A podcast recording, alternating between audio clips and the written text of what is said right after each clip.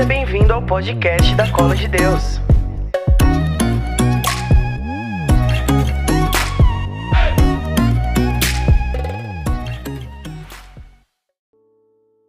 Coloque a mão sobre o seu coração, feche seus olhos mais um instante, aí na sua cadeira. E diga assim comigo, mas diga com autoridade de filho de Deus. Fala assim: Senhor, eu te dou. Fala mais forte: Senhor, eu te dou autoridade sobre toda matéria existente em mim. Eu te dou autoridade sobre toda a minha carne.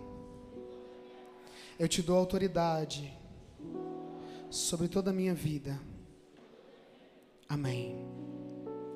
Amém? Boa noite. Boa noite, gente. Vocês estão acordados? Boa noite. Vocês já viram o Johnny Rockets? Como é que faz? Quando alguém chega, eles falam olá. Aí a galera responde lá da cozinha: Olá! Dá mó susto. De verdade, toda vez que entra alguém, se fizer igual agora. Boa noite. a gente não perder muito tempo. Pega a sua Bíblia comigo, no Evangelho de Jesus segundo Mateus, capítulo 11, versículo 16. Mateus 11, 16. Quando você acha que eu vou falar algumas coisas para você, e principalmente para quem vem pela primeira vez ou está conhecendo águas agora, Enquanto você acha aí Mateus 11, 16.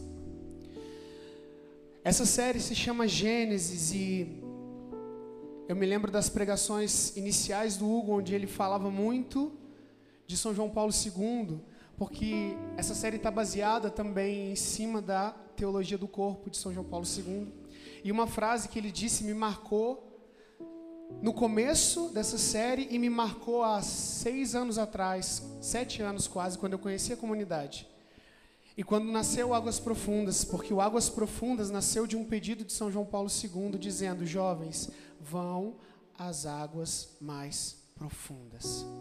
Vocês não nasceram para ficar no raso, vocês nasceram para ir mais profundo. E é isso que a gente quer aqui, amém ou não? Amém ou não? Ninguém vem no Águas Profundas para ficar no raso, porque o Águas Profundas é uma formação. Então a gente vai mais fundo. Por isso que a gente ora com intensidade. Porque se a nossa oração for rasa, se a nossa oração for aquela oração costumeira, talvez você não consiga atingir a profundidade de uma formação. Porque a formação aqui não é dada pelo Erson, pelo Hugo, é dada pelo Espírito Santo. É Ele que guia, é Ele que fala, é Ele que faz. Tanto que o Águas é ele que decide se a gente vai orar mais, ou se a gente vai ouvir mais, ou se a gente vai é, orar pelos outros. É ele quem manda, não é quem está aqui na frente, não é o, quem está organizando, não é o Ministério de Música, não é o pregador. E hoje a gente vai dar uma certa continuidade ao tema que eu falei no último Águas. Eu falei muito sobre sensibilidade, porque eu percebo que o mundo em geral tem perdido essa sensibilidade. E cara, o Espírito Santo ele fala comigo de maneiras estranhas. Uma vez o Flavinho falou para mim, cara, o Espírito fala com você de um jeito estranho. Por quê? Porque um dia o Espírito falou para mim uma palavra e essa palavra guiou meu dia. Outro dia o Espírito falou mostrando alguém fazendo alguma coisa. E é assim que ele fala comigo. Eu preguei sobre sensibilidade, falei da importância das lágrimas, falei sobre São Francisco, falei sobre o endurecimento do coração e falei que isso não é sonho de Deus para mim e para você. Falei que às vezes a gente pensa que não chora mais porque a gente já está maduro na fé, mas isso é uma mentira de Satanás na nossa vida, porque você não chora mais porque você talvez esteja com o coração endurecido. A maturidade espiritual não vai fazer as suas lágrimas secarem. A maturidade espiritual não vai te dar um entendimento acima de todas as pessoas e uma soberba sobre as pessoas. A maturidade espiritual vai fazer você sentir Deus em tudo aquilo que você faz e aquilo que você vive. Seja no águas profundas ou na tua casa seja num dia extraordinário ou num dia ordinário. Isso é maturidade. Maturidade não é a perca das lágrimas, não. E hoje a gente vai dar continuidade a isso. Eu não vou falar sobre a sensibilidade, mas durante essa semana o Espírito Santo falou comigo como? Me indicaram esse livro aqui, e eu não estou fazendo merchan. Esse livro chama Construir o Homem e o Mundo. E esse livro, cara, ele fala de uma realidade da perca da sensibilidade do ser humano, mas acima disso, acima da sensibilidade, a perca da presença do Espírito dominando a matéria. Eu vou explicar isso para vocês. Esse livro, para você ter uma ideia, Monsenhor Jonas, a Bíblia, da Canção Nova, tem esse livro como livro de cabeceira. E escrito nos muros da Canção Nova tem lá assim: construir homens novos para um mundo no... e um mundo novo. O nome do livro: Construir homem e um mundo. Ele tirou daqui. Ele é de um escritor que eu não sei pronunciar o sobrenome, mas é Michel Coist. Ele é francês, ele é um padre. E ele foi traduzido, a Canção Nova comprou os direitos desse livro porque é muito importante para eles enquanto comunidade. Mas a gente vai falar mais sobre isso. Vamos lá para a Bíblia. Mateus 11, 16. Eu vou ler na minha e você acompanha na sua. E a gente vai entrando no tema. Amém ou não? Vamos lá. A quem compararei essa geração? Ela é como crianças sentadas nas praças a desafiarem-se mutuamente. Nós vos tocamos flauta e não dançastes, entoamos lamentações e não batestes no peito. Com efeito, veio João, o Batista, que não come nem bebe, e dizem: um demônio está nele. Veio o filho do homem, que come e bebe, e dizem: Eis aí um glutão e um beberrão, amigo de publicanos e pecadores. Mas a sabedoria foi justificada pelas suas obras. Agora vai lá no versículo 25. Continua lá. Por esse tempo, pôs-se Jesus a dizer: Eu te louvo, ó Pai, Senhor do céu e da terra porque ocultaste essas coisas aos sábios e doutores e a revelaste aos pequeninos. Sim, Pai, porque assim foi do teu agrado. Tudo me foi entregue por meu Pai, e ninguém conhece o Filho senão o Pai. E ninguém conhece o Pai senão o Filho, e aquele a quem o Filho o quiser revelar. Versículo 28. Vinde a mim todos os que estáis cansados sob o peso do vosso fardo, e vos darei descanso. Tomai sobre vós o jugo e aprendei de mim. Tomai sobre vós o meu jugo e aprendei de mim, porque sou manso e humilde de coração, e encontrareis descanso para vossas almas. Pois o meu jugo é suave e o meu fardo é leve palavras da nossa salvação. Glória a vós, Senhor. Beija a tua Bíblia. E dê uma salva de palmas à palavra de Deus.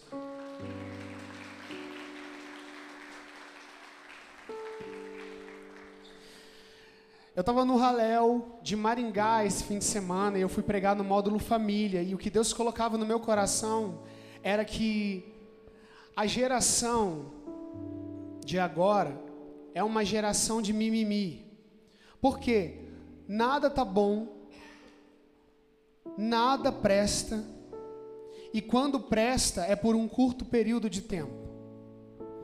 Quantas e quantas pessoas entraram na vida da colo de Deus, eu vou falar como comunidade, sentaram à mesa com a colo de Deus, partilharam a vida com a colo de Deus, e num determinado tempo, a colo de Deus não era mais boa o suficiente para eles e eles saíram. Eles não saíram, alguns, porque não têm vocação. Saíram porque são da geração mimimi. chegou um momento em que a cola de Deus não agradava mais a carne deles. A carne. E eu vou explicar por quê. Eu não estou falando do pecado da sexualidade ou pecado da carne. Ei, abra a cabeça que a gente tem que ir mais fundo. Falar sobre sexualidade é muito raso hoje em dia. É muito raso. A carne que eu digo são todos os prazeres proporcionados a mim e a você.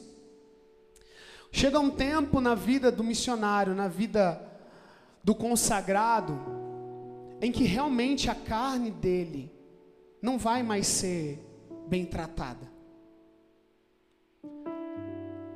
Mas o que eu acho estranho é que no começo sofriam por amor à obra.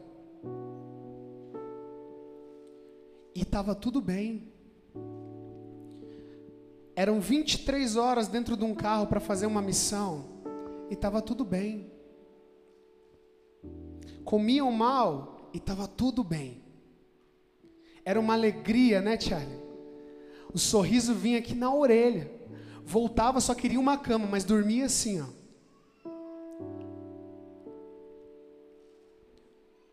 E por que cansou? Por que se abateu? senão por causa do motivo que a gente falou no último Águas, o coração endureceu. Não se alegra mais com as coisas de Deus. Colocou-se, presta atenção nisso que eu vou te dizer. Todo mundo, acontece isso uma vez na vida, se coloca no lugar de Deus. Só que aí tem vários problemas, filho. Tem muitos problemas nisso. Você faz isso e nem percebe. Eu, Erison, faço isso e nem percebo quer uma dica de como o que, que acontece quando você se coloca no lugar de Deus? Você começa a ser juiz de si mesmo. É a primeira coisa que acontece. E não de uma forma boa. Você olha para aquilo que você está vivendo, é a primeira fase. Você olha para aquilo que você está vivendo e você começa a pensar devagarzinho assim: eu não sou filho de Deus. E aí começa de uma maneira muito bonita e de uma maneira muito doce e santa, dizendo: Eu sou muito pecador. Só que se você não tomar cuidado com isso, filho, principalmente você que é missionário, você vai acabar matando a sua vocação. O ego é algo muito complicado. O orgulho é um pecado muito complicado. E quando ele se apodera de mim, de você, aí já não tem mais o que fazer. Aí nada tá bom, nada presta. Tua família não presta. Seus filhos não prestam. Seu namoro não presta. Sua vocação não presta. Nada do que você faz presta. Você nota como algo que era bonito. Não, eu sou pecador. Por minha culpa, minha tão grande culpa. Quando você dá importância para aquilo e você ocupa o lugar de Deus sobre aquilo, acaba sendo algo destrutivo para você e para sua vida. Porque você só se afunda, se afunda. E aí alguns sofrem de depressão, alguns sofrem com crises, com um monte de coisa. E aí não sabe o que fazer, não tem para onde correr. Sabe por que não tem para onde correr? Porque quando a pessoa vai recorrer a Deus, ela não ora mais para o Deus que fez o céu e a terra, ela ora para si próprio. Aí as pessoas começam a dizer assim: eu não consigo sair disso. Ei, quem disse que você precisa sair disso sozinho? Isso não é novidade, mas a gente se esquece. Quem disse que você está sozinho. Existe um Deus muito maior do que os seus problemas. Existe um Deus muito maior do que as suas falhas, do que o seu pecado. Sim, existe. Toma cuidado, e eu sempre falo isso nos lugares onde eu vou. Toma cuidado, filho, para não pegar o teu pecado e colocar num pedestal tão alto, mas tão alto, onde você não enxerga mais Deus, você só enxerga o teu pecado. Eu vou te dar um exemplo com uma santa querida chamada Santa Teresinha do Menino Jesus. Quando a irmã dela Maria entrou para o convento, entrou para o convento, ela foi uma espécie de diretora, não espiritual, mas direcionadora de Santa Teresinha. Eu estava estudando sobre isso hoje. E eu falei, nossa. E Santa Teresinha sofria de um pecado. Eu não lembro o nome agora do pecado. Mas ela não entendia que isso era pecado. Todo mundo fala dos, das confissões que Santa Teresinha fazia. Eu peguei o maior pedaço de bolo. Esse era o pecado de Santa Teresinha.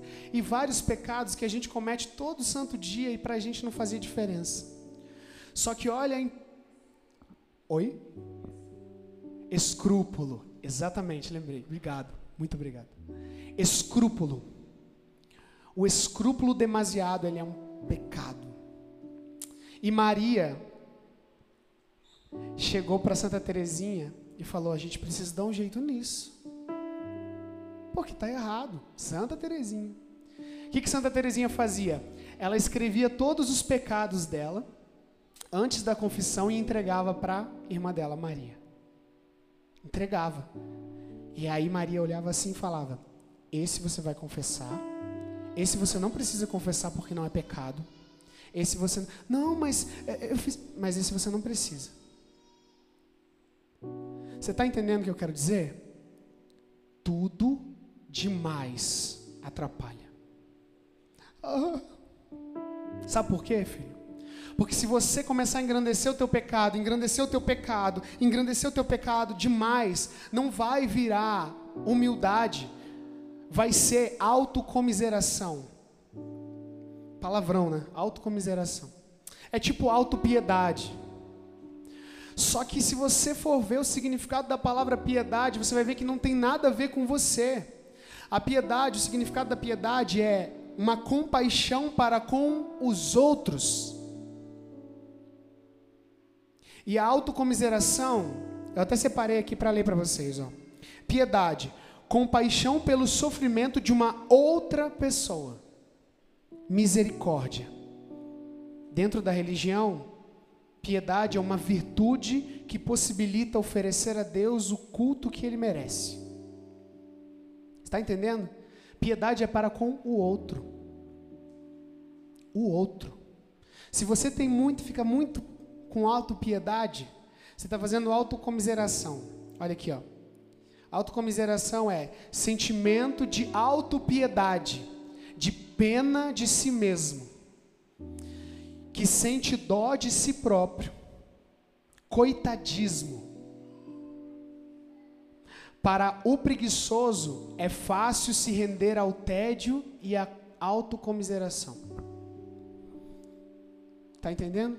onde eu quero dizer? Está entendendo o que eu quero dizer com geração do mimimi? A geração do mimimi nunca é culpada de nada, ou quando é culpada, é culpada de tudo. Vou dizer como é que é. Você deve conhecer pessoas de, dos dois jeitos. Tem umas pessoas que nunca é culpa dela, tudo é culpa do outro. E quando ela faz algo que é culpa dela, ela bota culpa em quem nem está ali para se defender. Não, eu sou assim por causa do meu pai. Já ouviu isso? Eu sou assim porque eu não tive mãe. Eu sou assim porque eu fui estuprado. Está tirando a culpa de algo dele, ou seja, tudo, nada é culpa dele, e botando nos outros. E existe aquela pessoa cheia de escrúpulos, com muitos escrúpulos.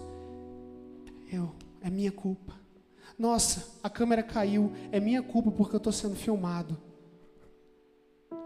Nossa, a Amazônia pegou fogo, é minha culpa porque eu fiz alguma coisa. Cuidado, cuidado. Nem para lá, nem para cá. Equilíbrio. Equilíbrio. Hoje em dia, talvez você já tenha ouvido falar sobre os temperamentos. Quem aqui já ouviu falar sobre os temperamentos? Está em alta agora. Tem muita gente falando. Está para sair um curso do Padre Paulo agora sobre os quatro temperamentos. Os quatro temperamentos são sanguíneo, colérico, fleumático e melancólico. Aí existem várias discussões dentro da internet dizendo que o melhor de todos é o colérico. Porque o colérico é aquele cara ativo. O colérico é aquele cara que faz isso, que faz aquilo, que faz aquilo. Não, não, não. O melhor é o sanguíneo. Porque o sanguíneo se dá bem com todo mundo. Conversa, é aberto, é amável, é querido. Não, não, não, não. O melhor de todos é o melancólico, porque ele é muito mais profundo. Olha a Santa Terezinha. Santa Terezinha era melancólica. Nossa, e é santa. Melancólico, profundidade, músicas lindas, músicas apaixonantes, poemas maravilhosos. Não, não, não. O melhor de todos é o fleumático. Porque o fleumático é aquele que é tranquilex. Tá bom? Tá bom. Tá ruim? Tá bom também. Cara, não existe melhor temperamento. Eu estou ansioso para o curso do Padre Paulo, que eu quero ver o que, que, ele vai falar sobre isso. Eu tenho, eu quero me abastecer porque o Hugo falava no, se eu não me engano, foi no primeiro ou no segundo Águas do Gênesis, que a gente precisa ler. A gente precisa se formar. A gente tem que deixar de ser preguiçoso. A gente precisa voltar a ter formação das coisas. A gente precisa se interessar pelas coisas de Deus. Quanto mais de Deus eu coloco na minha vida, mais Deus está na minha vida. Quanto mais eu coloco do mundo na minha vida, mais o mundo toma conta da minha vida. E esse livro ele vai dizer que uma frase de São João Paulo II que diz assim: o homem civilizado de hoje, ele criou, ele construiu um mundo que não tem lugar para Deus, porque o homem é Deus de si próprio agora. O homem é Deus a gente tem sido Deus de nós mesmos. A gente julga, a gente condena, a... e eu não estou falando de condenar os outros, não, que tem gente que faz isso também. Eu estou falando da gente mesmo. A gente se julga, a gente se condena. Só que não foi assim que Deus sonhou e não é assim que Deus é. Deus, mesmo quando você se condena, Ele salva. Quando você desacredita, Ele acredita. Quando você desiste, ele insiste. Se você está achando que Deus é um cara que vai te julgar ainda, filho, é porque você é seu próprio Deus e você se julga. Mais para frente, eu não sei se o Hugo vai falar sobre os temperamentos, ele sempre fala. Eu não vou entrar muito nesse assunto, mas eu tenho algumas coisas para falar só para você. Cuidado com o que você ouve sobre os temperamentos. Porque você não é refém do seu temperamento. O pouco que eu li, o pouco que eu estudei, tanto dentro da psicologia quanto dentro da, da linha teológica, da linha da igreja sobre os temperamentos, eles dizem que isso é fisiológico. Isso vem, da, é algo biológico seu. Não tem como você arrancar. Um sanguíneo não deixa de ser sanguíneo, tá? Se você quer deixar de ser sanguíneo, esquece. Não vai acontecer. Você vai se enganar pro resto da sua vida e vai ser infeliz. Fleumático não deixa de ser fleumático. Colérico não deixa de ser colérico. Principalmente se for os mais intensos. Melancólico não deixa de ser melancólico. O que a igreja ensina é que a gente tem que controlar esses temperamentos. E aí eu cheguei onde eu queria falar. No livro aqui eu li, ele fala sobre três dimensões do ser humano, diferentes de alma, corpo e espírito, mas meio parecido. Ele fala da matéria. Aperta o irmão que está do lado, aperta o braço dele, dá uma beliscadinha no braço. Isso é matéria. É o que você está sentindo. Ele fala depois sobre a sensibilidade. Olha só. Viu como o Espírito fala comigo? Nem sabia, nem lembrava desse livro aqui. Sensibilidade está acima da matéria. Você entendeu? Isso que você toca, as tuas vontades, o teu desejo, ai, a tua autocomiseração, tudo isso. A sensibilidade, que é comparada à alma, ela precisa estar em, em cima, dominando isso. E aí vem a terceira parte, precisa estar acima da sensibilidade e acima da matéria, que é o espírito. Como que você, que tem um temperamento super explosivo, vai controlar o teu temperamento? Não vai. É o Espírito Santo que vai. O Espírito precisa reinar sobre a tua carne. O Espírito precisa reinar sobre a tua vida. O Espírito precisa reinar sobre a tua sensibilidade. Porque se você não ordenar a tua sensibilidade, filho, você vai, ao invés de se ajudar, ao invés de chorar por amor a Deus, você vai chorar por pessoas, como eu falei da última vez. Aí, ao invés de ser uma pessoa mais perto de Deus, você vai ser uma pessoa mais carente. E a carência vai te levar à dependência emocional, que já foi falado aqui, e tudo vai se complicando. A gente precisa ordenar. Quantos livros você leu essa semana sobre assuntos que te interessam? De Deus. Eu terminei o Veni Creator, que eu estava lendo na última vez que eu falei, e já estou lendo esse aqui. Já estou aqui ó, ainda, que eu comecei hoje. E tenho mais uns 40 para ler lá em casa. Tomei vergonha na cara e voltei a ler. Que estava lá guardado. A caixinha, Zé. Estava lá guardado. Por quê, cara? Porque eu tenho sede de Deus. Depois do retiro de primavera que eu falei no último Águas, onde eu tive a experiência de retomar as minhas lágrimas, eu voltei com total amor a Jesus Cristo. Total entrega. O que está faltando para você voltar também? E se você está falando na sua cabeça, não, eu já tô, eu tenho pena de você. Cuidado com a falsa maturidade.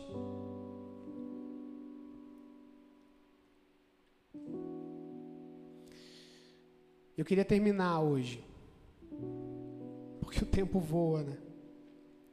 Na última vez eu falei sobre São Francisco. E falei sobre as lágrimas, um assunto que é pouco conhecido sobre São Francisco. Se fala do São Francisco Cântico das Criaturas, se fala sobre São Francisco prega o Evangelho sempre e, se necessário, use palavras, frases poderosas. A vida de São Francisco é mais rica do que você imagina antes de eu partir para o último texto que eu quero ler para você, ainda sobre os temperamentos, eu creio que a gente ainda vai falar sobre isso. Todos os temperamentos, todos, têm possibilidade de ser santos, porque a santidade não é para poucos, a santidade é para todos. Deixa eu ver se eu lembro. Santo colérico extremamente colérico, São Francisco de Sales. Não sei se você conhece. Pesquisa a vida dele. São Francisco de Sales. Extremamente colérico, nível hard, e foi conhecido como Santo da Doçura. Colérico. O santo fleumático, São Tomás de Aquino, escreveu a Suma Teológica. Santos melancólicos, são João Evangelista, Santa Teresinha do Menino Jesus, Santos Sanguíneos, Santo Agostinho.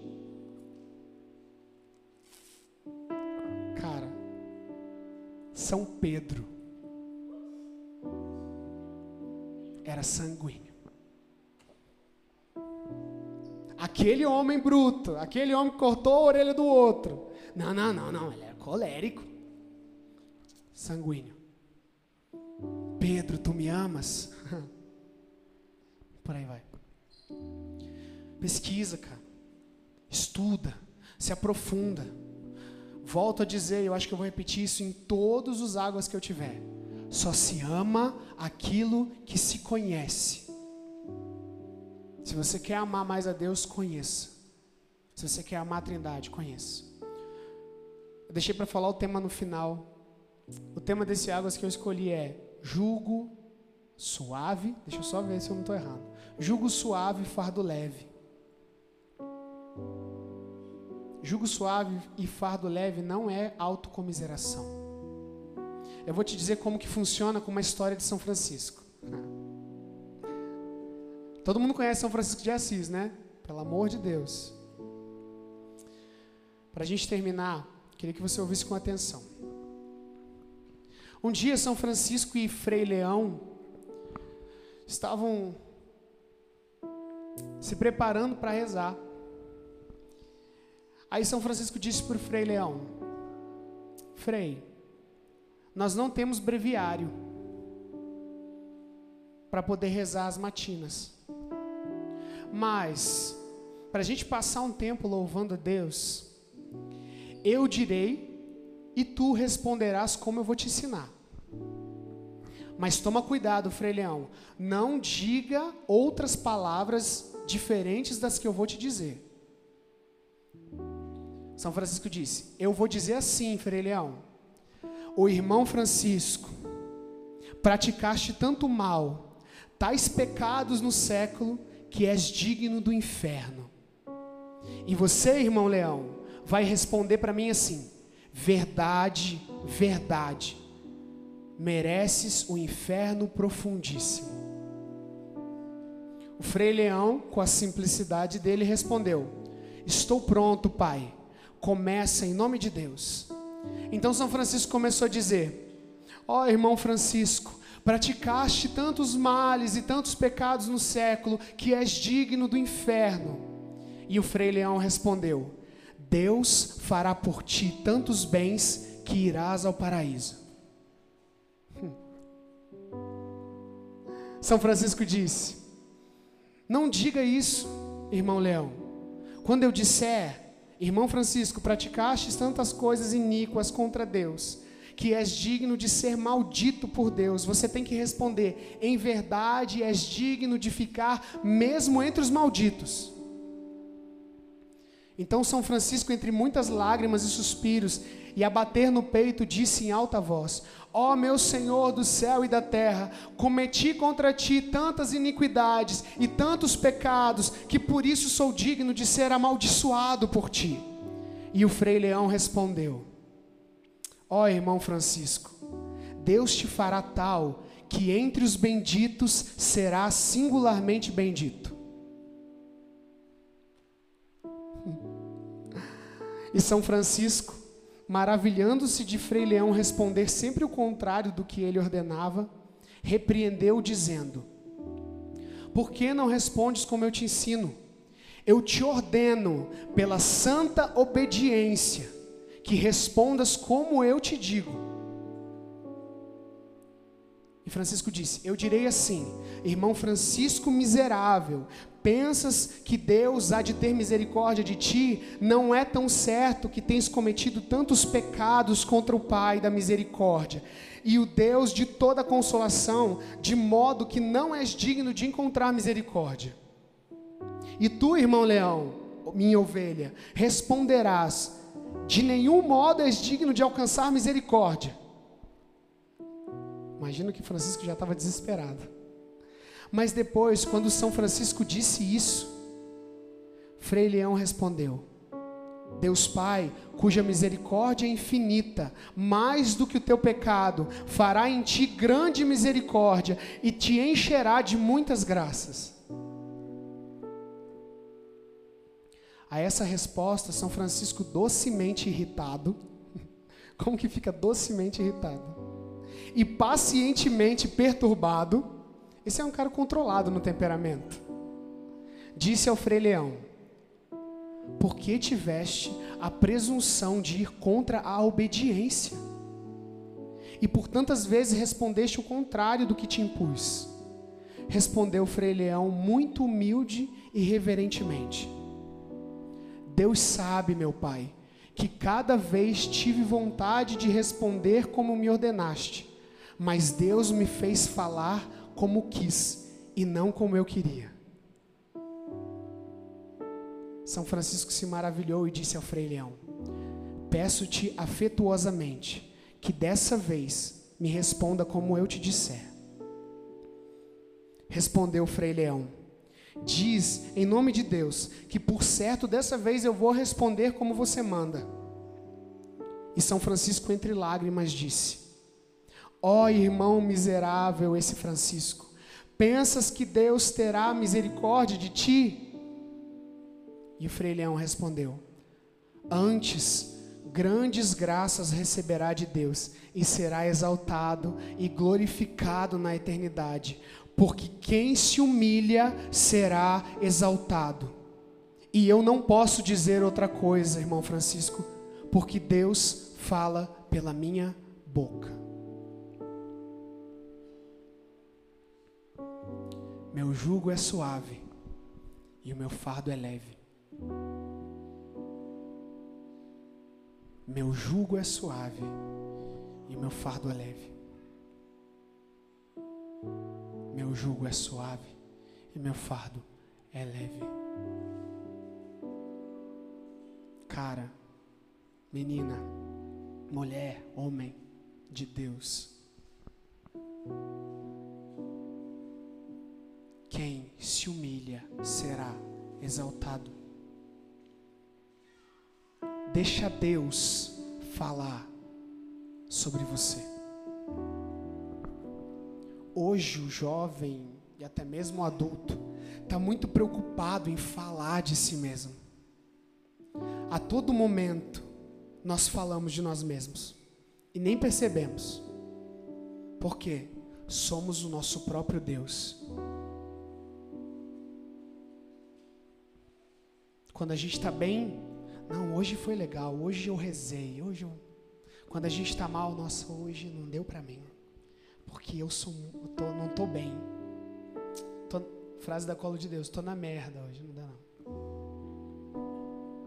Você está falando sobre você. Chegou a hora, filho, de você parar de falar sobre você e falar sobre Deus. Chegou a hora de você parar de falar sobre você e deixar Deus falar sobre você. Amém? Amém? Você entendeu? Construir um homem novo, construir o um homem e o um mundo. Minha próxima leitura. Já estou encarando. O que eu quero deixar para vocês é que Deus, Ele tem sobre nós uma impressão. Deus, Ele sente algo por nós. Deus, Ele sabe sobre nós. E nós não sabemos sobre nós. Uma coisa que é muito importante, eu não lembro que santo que falou, meu Deus, minha cabeça está podre hoje. Acho que foi Santo Agostinho que disse: Conhece-te, aceita-te e esqueci a outra palavra.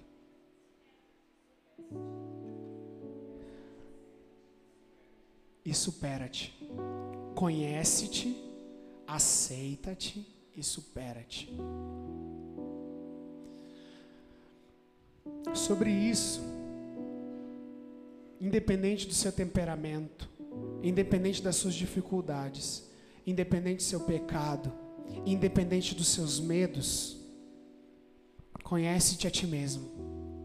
Primeiro você conhece aquilo que você é.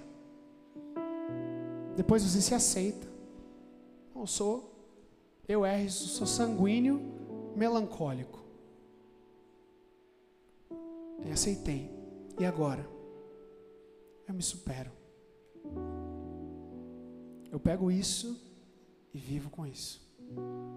Coloco isso debaixo do Espírito de Deus.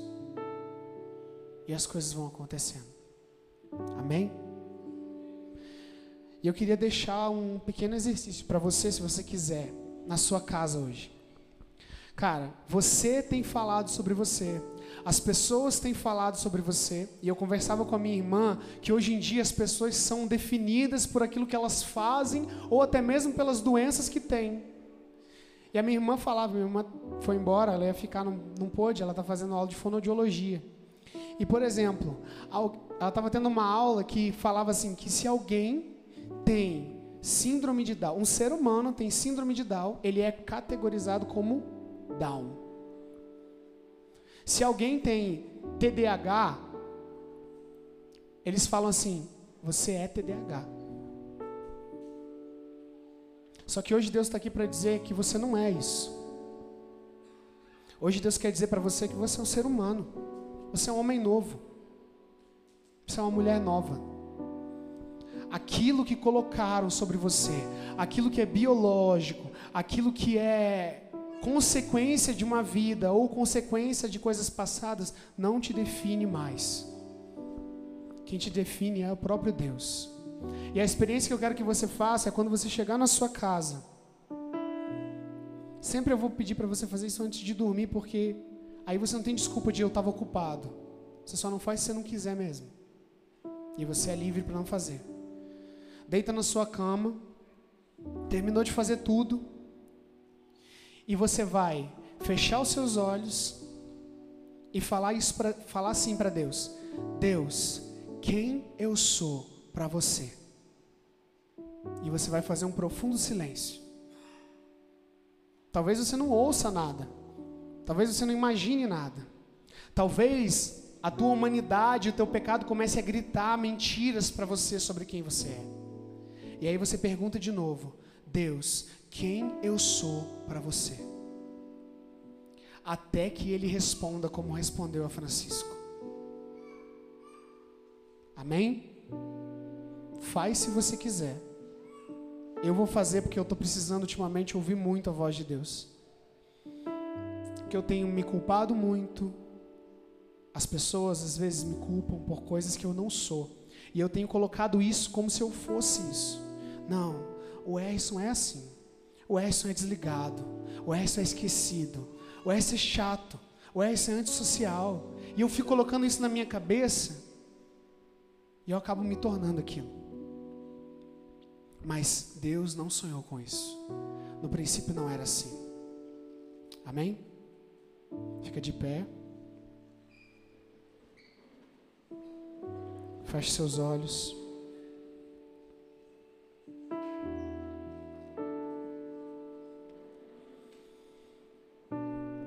Agora eu quero que você, por você mesmo, não tem um jeito certo de fazer que você tente ir mais fundo dentro do teu coração. Você não precisa falar nada. Por enquanto não precisa nem orar. Só fecha os olhos e imagina você indo mais fundo dentro de você. Talvez você já saiba qual é o seu temperamento, talvez você já deposite as coisas no coração de Jesus. Talvez você já seja uma pessoa que reza, mas ainda o teu coração está dividido entre a tua carne, a sensibilidade que você luta para ter de volta e o espírito que tenta dominar sobre tudo isso. E agora eu quero pedir, Senhor, sobre todos que aqui estão, que o teu espírito seja que o teu espírito agora impere sobre toda a matéria nesse lugar. Que o teu espírito tome conta, Senhor, de toda a nossa sensibilidade, direcione a nossa sensibilidade ao teu coração. Que teu espírito, Senhor, convença o nosso coração sobre identidade, sobre quem nós somos, sobre quem o Senhor nos criou para ser. E sobretudo, Senhor, agora eu queria pedir que o Senhor nos abraçasse. Abraça o nosso coração, Senhor. Continue com seus olhos fechados.